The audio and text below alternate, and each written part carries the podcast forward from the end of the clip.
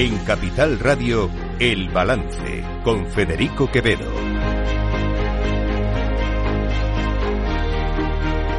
Señoras y señores, buenas noches, bienvenidos este viernes 12 de enero de 2023, son las 8, una hora menos en las Islas Canarias, escuchan la sintonía de Capital Radio.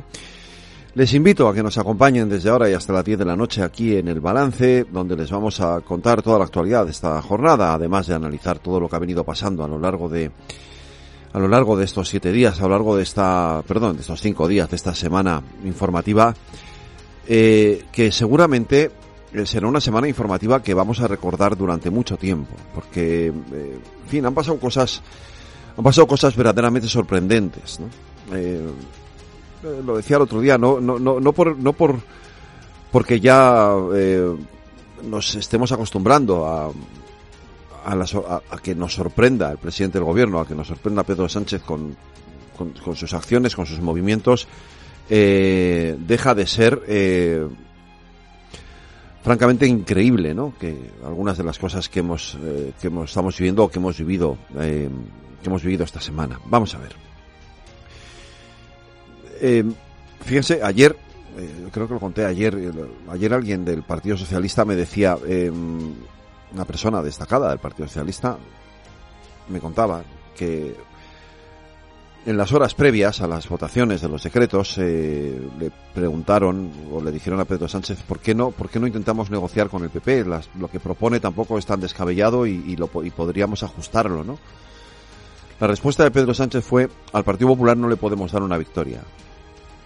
Luego seguir negociando con Junts y negociar lo que haga falta el, la negociación la llevó, el peso de la negociación la llevó Félix Bolaños y el resto del grupo parlamentario socialista no tenían absolutamente ni idea de lo que estaba ocurriendo, ¿no? Hasta el punto de que eh, en el momento de la votación la mayoría de los diputados socialistas estaban absolutamente convencidos de que iban a perder esas votaciones y de que Junts per Catalunya iba a votar en contra de los decretos. ¿Cuál fue su sorpresa cuando los diputados de Junts no aparecieron en la votación, no votaron y por lo tanto los eh, con la, el caos que hubo en la votación, pero al final eh, ca- cayó el decreto, que ya todos ustedes conocen, el famoso decreto de las medidas para reformar el subsidio de desempleo, pero se aprobaron los otros dos reales decretos que en principio iban a, haber sido rechazados en, la- en esa sesión del que se celebró esta- el pasado miércoles. Hemos hablado un poco de todo a lo largo de estos días, pero me quiero detener en un aspecto esencial. Y es, más allá de la forma, más allá de la forma que es eh, humillante en sí misma, ¿no? ese no quiero darle una victoria al PP, no podemos darle una victoria al PP. Lo, lógico y lo razonable, eh, miren, fíjese que yo esta semana con todo esto eh, reconozco que se me han llevado un poco los demonios y, a lo mejor hasta he sido, si me apuran un poco, he ido un poco más allá en la vehemencia eh, de lo que suelo ser habitual en mí. Voy a intentar hoy no hacerlo y ser lo más razonable y lo más moderado posible, ¿no? Pero, pero claro, eh, yo no, era capaz de entender por qué, por qué era tan difícil eh, intentar cerrar un acuerdo con el Partido Popular. Como le digo, les digo, lo que proponía no era, en fin, era, era bastante razonable, ¿no? No- no- des- incluso desde un punto de vista económico no suponía ningún tipo, no suponía para el gobierno, no suponía para el Estado ningún desembolso adicional especialmente grave, ¿no? O grande. Es una cuestión política. Es una cuestión de no quererle, de no querer bajo ninguna circunstancia darle ni un pequeñito margen de, victoria o de satisfacción al principal partido de la oposición. Esto de por sí, esto ya de por sí, esto ya de por sí, eh, debería de hacernos eh, reflexionar y plantearnos realmente en qué, en qué, en dónde estamos y qué tipo de política queremos y tenemos, ¿no? No, no, no es bueno. Eh, de hecho, es justo lo contrario. Es muy malo que desde el, desde el gobierno, desde la presidencia del gobierno, se hagan las cosas, se tomen las decisiones sobre la base de evitar o de poner ese muro, que fue lo que hizo en su día el presidente del gobierno en el debate de investidura, poner ese muro para evitar el contacto, la relación, el diálogo, el consenso con quien hasta ahora durante estos cuarenta y muchos años de democracia siempre había habido diálogo, consenso, acuerdo, pacto en las materias esenciales. Luego, en, en una primera instancia, digamos, este es eh, eh, uno de los asuntos que yo quería destacar, uno de los cuatro aspectos que quiero destacar hoy, porque me parece que es especialmente grave. El segundo tiene que ver, el tercero y el cuarto tienen que ver con una de las cuestiones que se negociaron y que me parece especialmente grave. Me refiero a ese acuerdo, a esa parte del acuerdo que tiene que ver con la delegación de las competencias de inmigración a la Generalitat de Cataluña. Fíjense que ni siquiera Esquerra Republicana sabía que esto iba a ocurrir. Esquerra Republicana es quien gobierna en Cataluña. un gobierno de Pere Aragonés, que es de, solo, solitario Esquerra Republicana, que es el gobierno que va a recibir unas competencias que realmente no quiere. Esto también tiene su, tiene su lectura, ¿eh? Esquerra no quiere esas competencias. Porque en contra de lo que algún, pues algún contertulio ha llegado a decir estos días aquí en, este programa, yo no creo que Esquerra sea un partido xenófobo o racista. Tampoco creo que lo sea el PNV. Pero sí lo es Junts por Cataluña. Y este es el kit de la cuestión. En primer lugar, lo que se pacta, lo que se negocia, eh, supone eh, un paso más en lo que ya estamos viviendo desde el, debate de la investidura, que es la degradación del Estado de Derecho. ¿Por qué? Pues básicamente porque las competencias de, de inmigración es una competencia estatal, que además está reconocida así por el propio Tribunal Constitucional, que de hecho, en su sentencia, porque esto no es nuevo, en su sentencia sobre el Estatut de Cataluña, ya dijo, ya dijo, que lo máximo que se puede ceder en competencias a las comunidades autónomas en materia de inmigración son las cuestiones sociales, es decir, la asistencia.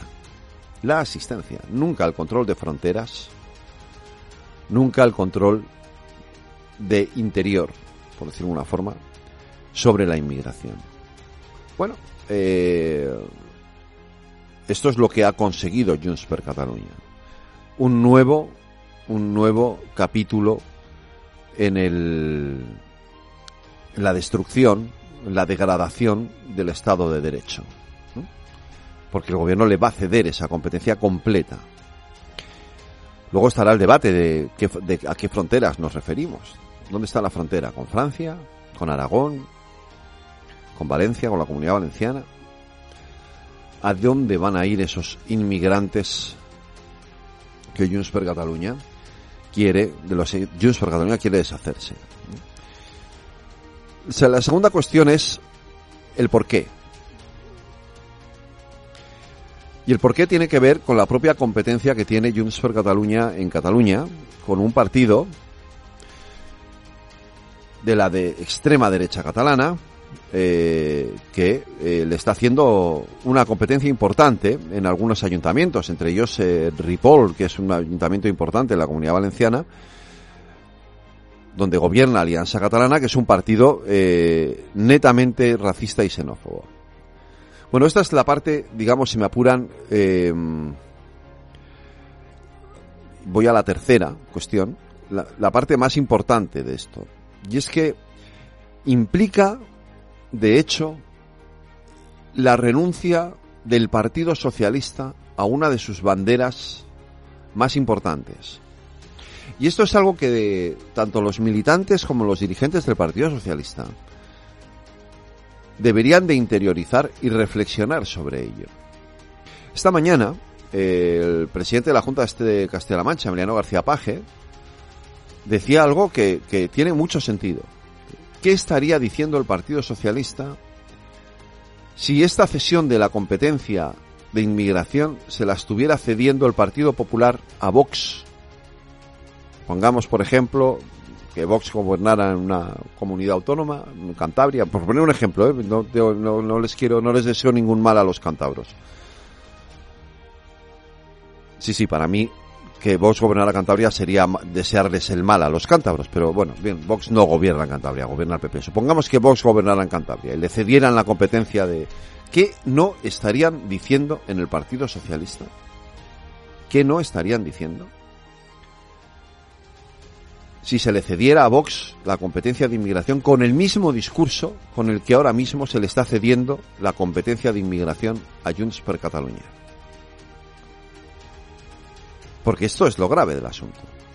El Partido Socialista renuncia a una bandera, la bandera de la solidaridad, la bandera del respeto, la bandera de la integración, en fin, todas esas banderas de las que ha hecho gala durante todo este tiempo, durante toda su historia el Partido Socialista, renuncia a ellas a cambio, a cambio de no haber querido negociar con otros esos decretos a cambio de darle a Junts lo que quería. Fíjense que ayer le preguntaban a Jordi Turul cómo se había producido la negociación y le decía, no, nosotros empezamos a negociar y como vimos que nos iban dando todo lo que pedíamos, pues fuimos pidiendo más. Qué tremendo, ¿no? Qué triste. Qué terrible. Qué hasta desagradable, si me apuran a mí no me gustaría, yo, yo, de verdad estar en el papel de, del ministro de la presidencia o de Santos Cerdán, con perdón por la expresión, pero bajándome los pantalones de esa manera tan dramática. Qué desagradable, de verdad, qué espanto. Renunciando a mis principios más elementales. Es que, insisto, se lo quiero decir especialmente a los militantes y a los dirigentes del Partido Socialista, renunciando a sus principios más elementales los que forman el ADN del Partido Socialista, los que son parte de su historia, parte de su biografía, parte de su lucha,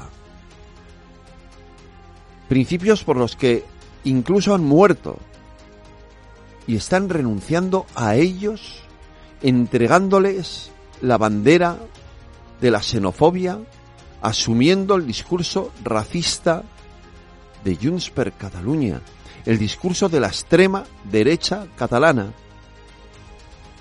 Es que hay que decirlo muy alto y muy claro. El Partido Socialista Obrero Español, el Partido Socialista Obrero Español asumiendo, incorporando el discurso de la extrema derecha racista y xenófoba catalana. No sé qué más puede pasar. ¿Qué más puede ceder? ¿Hasta dónde va a llegar? Porque porque no lo entiendo. Y lo último, claro, ¿qué ocurre? Ahora café para todos, ¿no?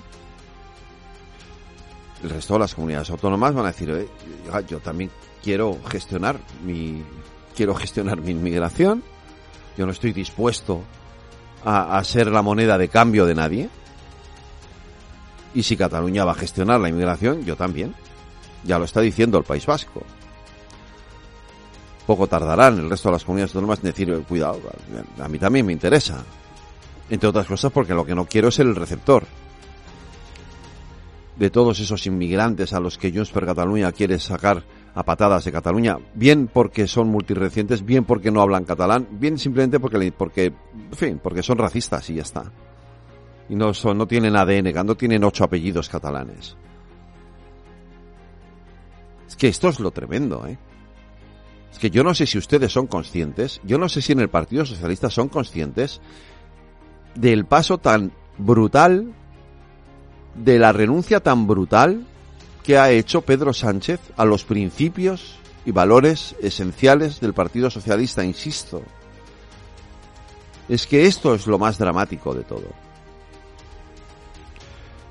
¿Ahora qué? Pues ahora, ahora seguir viendo hasta dónde es capaz de llegar, porque eh, aquí ya lo que nos planteamos todos es cuál va a ser la siguiente, qué es lo que va a ceder, qué es lo que Pedro Sánchez está dispuesto a dar a cambio de siete votos, pero sobre todo a cambio de seguir construyendo ese muro que no hace otra cosa sino destruir la convivencia en nuestro país.